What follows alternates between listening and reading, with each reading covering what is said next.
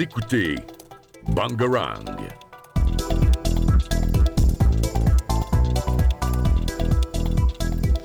Bonjour à tous et bienvenue dans cette émission spéciale en direct du Forum de l'innovation pédagogique auquel Bangarang participe. Et pour cette émission spéciale, une équipe surprenante et haute en couleur avec Charline, Adèle et Benjamin à la technique. Aujourd'hui, pensons alors éducation, pédagogie et innovation. Et pour cela, une invitée de marque à nos côtés. En effet, économiste, enseignante des universités et aujourd'hui rectrice de la région académique Occitanie, nous accueillons Sophie Béjean. Bonjour Madame Béjean. Bonjour.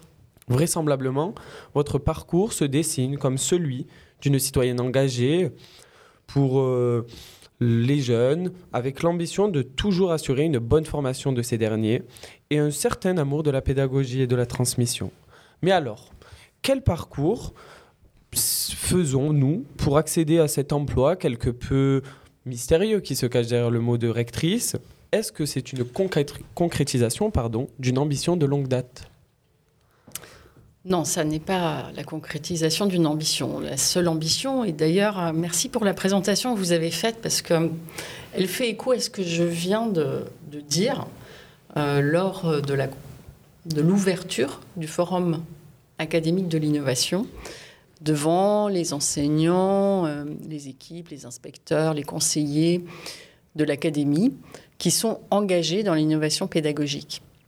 Et ce que j'ai partagé avec eux, c'est pas une ambition euh, de devenir rectrice, non, mais c'est une ambition euh, que j'ai eue pour la réussite des élèves et de tous les élèves, des pratiques dont j'ai moi-même bénéficié d'ailleurs pendant ma scolarité, certaines expériences, et puis aussi euh, la volonté euh, tout au long de mon parcours euh, de pouvoir m'investir pour que la pédagogie, l'enseignement, l'éducation, l'école permettent à, chacun de réussir, mais surtout permettent aussi de la promotion sociale et permettent à ceux qui n'ont pas forcément l'accompagnement à la maison, le contexte familial, social, de, grâce à l'école, grâce à leurs apprentissages, avoir non seulement bien sûr une place dans la société, mais surtout euh, une place qui corresponde à leurs aspirations et, avec une ambition qu'on veut accompagner. C'est ça qui m'a amené peut-être, c'est cette motivation profonde à progressivement, progressivement bien sûr, d'abord devenir euh, enseignante euh, à l'université, puis à m'impliquer dans les, les, formations, la responsabilité de formation universitaire, d'être responsable même de toutes les formations de l'université comme vice-présidente de l'université de Bourgogne à Dijon et enfin de devenir présidente d'université. Et là encore, c'était avec cette motivation profonde qui, m'anime et qui m'a animée et m'anime encore. Et par la suite, euh, le gouvernement m'a proposé euh, de devenir euh, rectrice, d'abord à Strasbourg, aujourd'hui à Montpellier, depuis deux ans. Et ce qui est le fondement de ma place comme rectrice, c'est cette motivation d'être aux côtés des enseignants pour que eux-mêmes puissent aider les élèves dans leur parcours. Et à propos de votre parcours toujours, est-ce que vous considérez votre métier aujourd'hui comme un métier de terrain? Puis vous étiez enseignante, est-ce que le contact avec les élèves ne vous manque-t-il pas? Il me manque toujours. Ça me fait euh, toujours plaisir d'être sur le terrain et je veille à y être le plus possible, aller dans les écoles, dans les établissements scolaires, euh, échanger bien sûr avec les professeurs, mais aussi avec euh, les élèves, car ce contact de terrain, il est bon. D'abord, c'est une source d'enrichissement, bien sûr, de motivation pour chacun de nous, pour moi, mais aussi il est nécessaire dans mes fonctions. Il est nécessaire pour que je perçoive à la fois nos réussites, euh, les expériences qui fonctionnent, euh, que, nous pourrons ensuite euh, collectivement accompagner, mais aussi pour repérer parfois des difficultés ou des problèmes et essayer de trouver des solutions. Et à chaque fois, je vais dans un établissement scolaire, une école ou un, collège ou un lycée. Non seulement j'échange voilà, sur une thématique avec les enseignants, avec les élèves, mais j'ai un temps d'échange toujours avec l'équipe euh, pédagogique et l'équipe de direction de l'établissement pour savoir s'il y a des questions à résoudre, des interrogations, euh, des questionnements sur les réformes. C'est aussi mon rôle d'expliquer les réformes et de les accompagner. merci. Est-ce que vous pouvez nous dire comment assurez-vous la continuité entre le ministère de l'Éducation nationale et l'Académie? Oui, c'est une bonne question. Euh, c'est une bonne question car, en effet, je suis euh, non seulement responsable de l'ensemble des politiques éducatives dans le territoire euh, de l'Académie de Montpellier, de la région académique Occitanie, mais je suis également représentante du ministre des ministres, parce que je représente aussi la ministre de l'Enseignement supérieur, de la Recherche et de l'Innovation, le ministre de l'Éducation nationale, de la jeunesse, l'engagement et les sports, sur ce territoire. Mais en étant leur représentante, eux comptent sur moi, eux et leurs équipes comptent sur moi, sur les recteurs, les rectrices, pour faire remonter des éléments qui viennent précisément du terrain. Euh, donc euh, c'est un aller-retour régulier très régulier, et en période de crise, c'était même quasiment quotidien, entre le ministre, les rectrices et recteurs, et puis moi, avec évidemment euh, toute mon équipe, euh, la secrétaire générale, les directeurs académiques des départements, pour que ensemble nous puissions euh, mettre en œuvre les solutions, accompagner les réformes, veiller au beau fonctionnement de nos écoles et des établissements, préparer la rentrée, c'est toujours un sujet important dans le fonctionnement d'une académie et euh, évidemment aussi au niveau départemental de bien préparer la rentrée pour que les élèves puissent être accueillis et, accompagnés tout au long de l'année. Oui, donc vous semblez justement assurer ce lien entre les ministères, les différents ministères et les problématiques et les dynamiques qui animent vraisemblablement le terrain mais pour revenir vraiment au cœur un peu de cette journée, puisqu'elle est placée sous le signe de l'innovation, quelle est la place de cette innovation euh, pédagogique au sein de notre académie? Et euh, vous, en tant que rectrice, de quel levier disposez-vous euh, pour la mettre en place, la favoriser ou même la développer plus fortement? Alors, dans chaque académie, il y a une CARDI, donc une cellule académique qui est en charge d'accompagner les innovations et les expérimentations. Alors une expérimentation, c'est dans une école, un collège ou un lycée, un projet qui est porté euh, par euh, une équipe d'enseignants, avec une équipe d'éducation, l'équipe de vie scolaire, l'équipe de direction de l'établissement qui soutient, encourage bien sûr, parfois porte elle-même le projet. Et expérimenter, c'est déroger finalement au cadre habituel qui fait qu'on s'assure que dans chaque euh, établissement scolaire, on apporte finalement le même accompagnement, le même programme, le même contenu, la même organisation aux élèves. Alors pourquoi est-ce qu'on déroge? Ben, On déroge lorsqu'on considère que l'expérimentation va être intéressante, va apporter un plus finalement aux élèves. Mais si on expérimente, on évalue aussi pour s'assurer précisément que l'expérimentation euh, va être euh, au sens du bénéfice. Et puis, si des expérimentations euh, se révèlent vraiment fructueuses, on peut essaimer, on peut aussi les déployer. Innover, c'est pas forcément déroger à la règle hein, au cadre, c'est simplement mettre en place dans les pratiques pédagogiques, dans l'organisation, dans par exemple, cette année, euh, le forum de l'innovation euh, de notre académie est centré sur le travail dans la classe et le travail hors la classe. Apprendre dans la classe, apprendre hors la classe. Comment est-ce qu'on encourage cela? Euh, Comment est-ce qu'on peut innover? Tout à l'heure, j'échangeais avec une équipe qui, dans une école maternelle des Pyrénées-Orientales, innove en ayant au sein de la classe des espaces différents d'apprentissage pour les élèves de maternelle, mais aussi des espaces en dehors de la classe, dans la forêt. Voilà, alors ça, ce sont des exemples euh, qui d'ailleurs vont même plus loin, puisque ces innovations vont dans le sens de la continuité éducative. Alors la continuité éducative, c'est le fait que désormais, grâce au grand ministère euh, dans lequel nous sommes, éducation nationale, mais aussi jeunesse, engagement et sport, on travaille sur tous les temps de l'enfant et de l'adolescent, ça marche aussi pour les plus âgés, euh, pour les accompagner dans le cadre scolaire, mais pour considérer qu'il faut qu'il y ait une continuité dans le cadre périscolaire, au moment des repas, euh, après l'école, le mercredi, pendant les vacances, pour que ces vacances soient aussi des vacances apprenantes. Vous connaissez ce terme, j'en suis sûre, puisque c'est une belle innovation en termes de continuité éducative et qui est apparu euh, pendant la crise sanitaire. Alors il y a plein d'autres exemples, j'en ai pris un ici.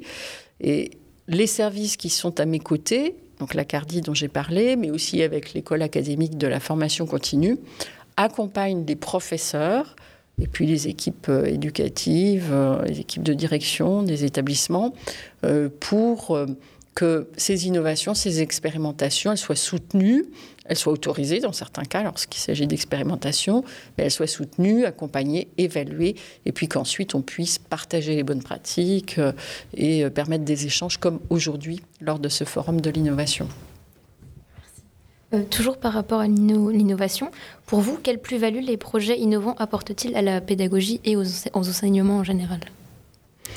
Alors c'est très divers, c'est difficile de répondre à cette question parce que chaque innovation euh, apporte euh, une plus-value spécifique.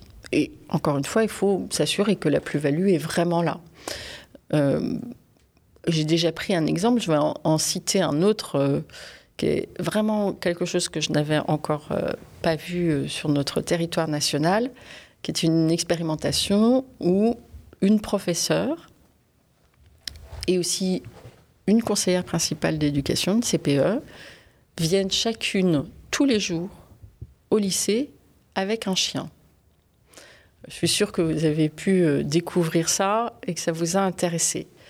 Alors c'est intéressant parce que on s'aperçoit que ce type d'innovation, pourrait y en avoir d'autres que je vais citer aussi, mais ce type d'innovation fait que les élèves sont plus calmes, apaisés, plus respectueux, euh, donc plus concentrés aussi dans leurs apprentissages.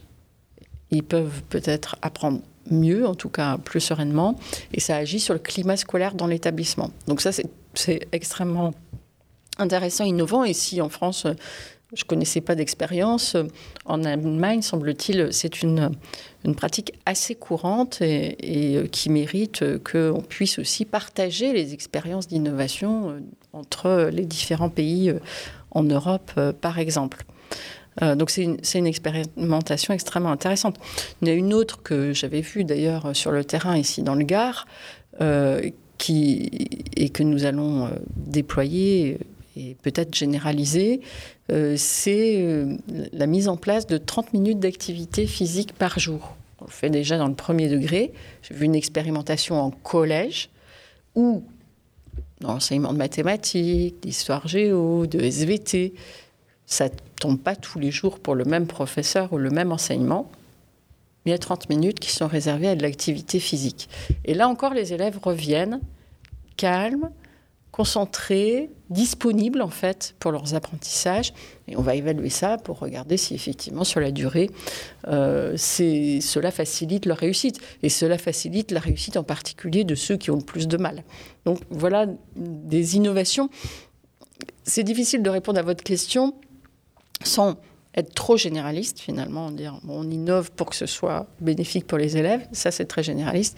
Et puis ensuite en prenant des exemples, chacun de ces exemples sera différent et euh, montrera euh, finalement à quel point euh, nos enseignants, avec un accompagnement de l'institution que je représente, hein, du rectorat et du ministère, ben, nos enseignants loin peut-être d'une image figée, mais vous le savez bien, vous qui êtes élèves, nos enseignants euh, font beaucoup de choses euh, et inventent aussi beaucoup de choses en s'appuyant sur les chercheurs, sur les évaluations, sur les pratiques de leurs collègues euh, pour le bénéfice de leurs élèves. Merci. Et du coup, qu'est-ce que vous attendez de cette journée? Beaucoup. J'ai terminé d'ailleurs par ces mots tout à l'heure devant tous ceux qui, qui étaient là et qui sont présents tout au long de cette journée.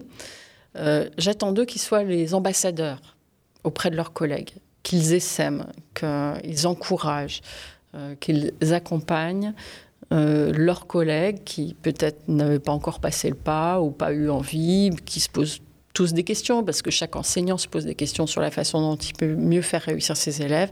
Donc j'attends de ceux qui sont là aujourd'hui qu'ils soient les ambassadeurs dans toute l'académie, dans toutes les écoles, collèges et lycées, et que nous puissions essaimer ces innovations. Oui, et euh, pour finir, comme vous l'avez très bien dit et vous l'avez très bien vu aussi, euh, on est dans un monde euh, de plus en plus connecté et où les médias ont une place prépondérante. On en est l'exemple, nous, au travers de ce qu'on fait là, mais de ce qu'on fait dans toute notre radio. On est dans les médias, dans la transmission de l'information. Et pourtant, euh, l'éducation aux médias n'est pas quelque chose d'inné dans l'éducation nationale. Nous, euh, c'est passé donc par le cadre associatif avec euh, Monsieur Van Dunslager qui a monté tout ce projet et nous l'accompagnons au quotidien. Mais la présence des médias dans les établissements scolaires, est-ce qu'elle prend une sorte de... Est-ce qu'elle a des moyens d'action et est-ce que vous, vous mettez en place certaines choses pour développer cette éducation? Alors vous avez raison, euh, les choses n'ont pas toujours été ce qu'elles sont aujourd'hui, et puis nous allons continuer de progresser. Euh, l'éducation aux médias et à l'information, c'est une éducation qui est très transversale. Il n'y a pas un enseignement euh, aux médias et à l'information. De manière transversale, dans différents enseignements, il est bon et il est extrêmement important même d'apprendre aux élèves à comprendre les informations, à croiser les sources, à comprendre la façon dont les médias se construisent. Euh, bon, ici, c'est une web radio que vous portez, euh, c'est extrêmement intéressant.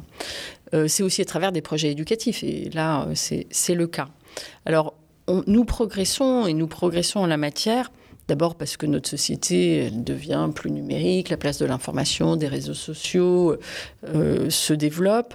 Et les jeunes aujourd'hui, probablement, euh, sont plus souvent connectés à un écran, un écran de téléphone ou de tablette, euh, que euh, à ouvrir un, média plus classique comme un journal de presse quotidienne ou de presse régionale. Donc de ce fait, cet enseignement aux médias à l'information prend une place plus importante. Et l'éducation nationale va faire encore plus, et notamment encourager la mise en place de web radio dans les collèges ou dans les lycées. D'ailleurs, dans notre académie, il y en a déjà beaucoup. J'ai pas retenu le chiffre, mais je crois qu'on est au-delà d'une trentaine d'établissements. Et j'espère vraiment que le responsable académique de l'éducation aux médias et à l'information puisse accompagner les équipes des collèges et des lycées pour euh, essaimer, là encore, hein, et vous pouvez en être euh, des ambassadeurs vous aussi. Eh bien, écoutez, merci. On l'espère. En tout cas, on voit que l'innovation a une place prépondérante dans notre académie et ça fait plaisir de le voir nous-mêmes euh, en tant que citoyens, en tant qu'élèves et plus largement et plus fortement en tant que radio. On vous remercie pour euh, le temps que vous nous avez accordé et quant à nous, on se dit à la prochaine fois pour une nouvelle émission. Merci.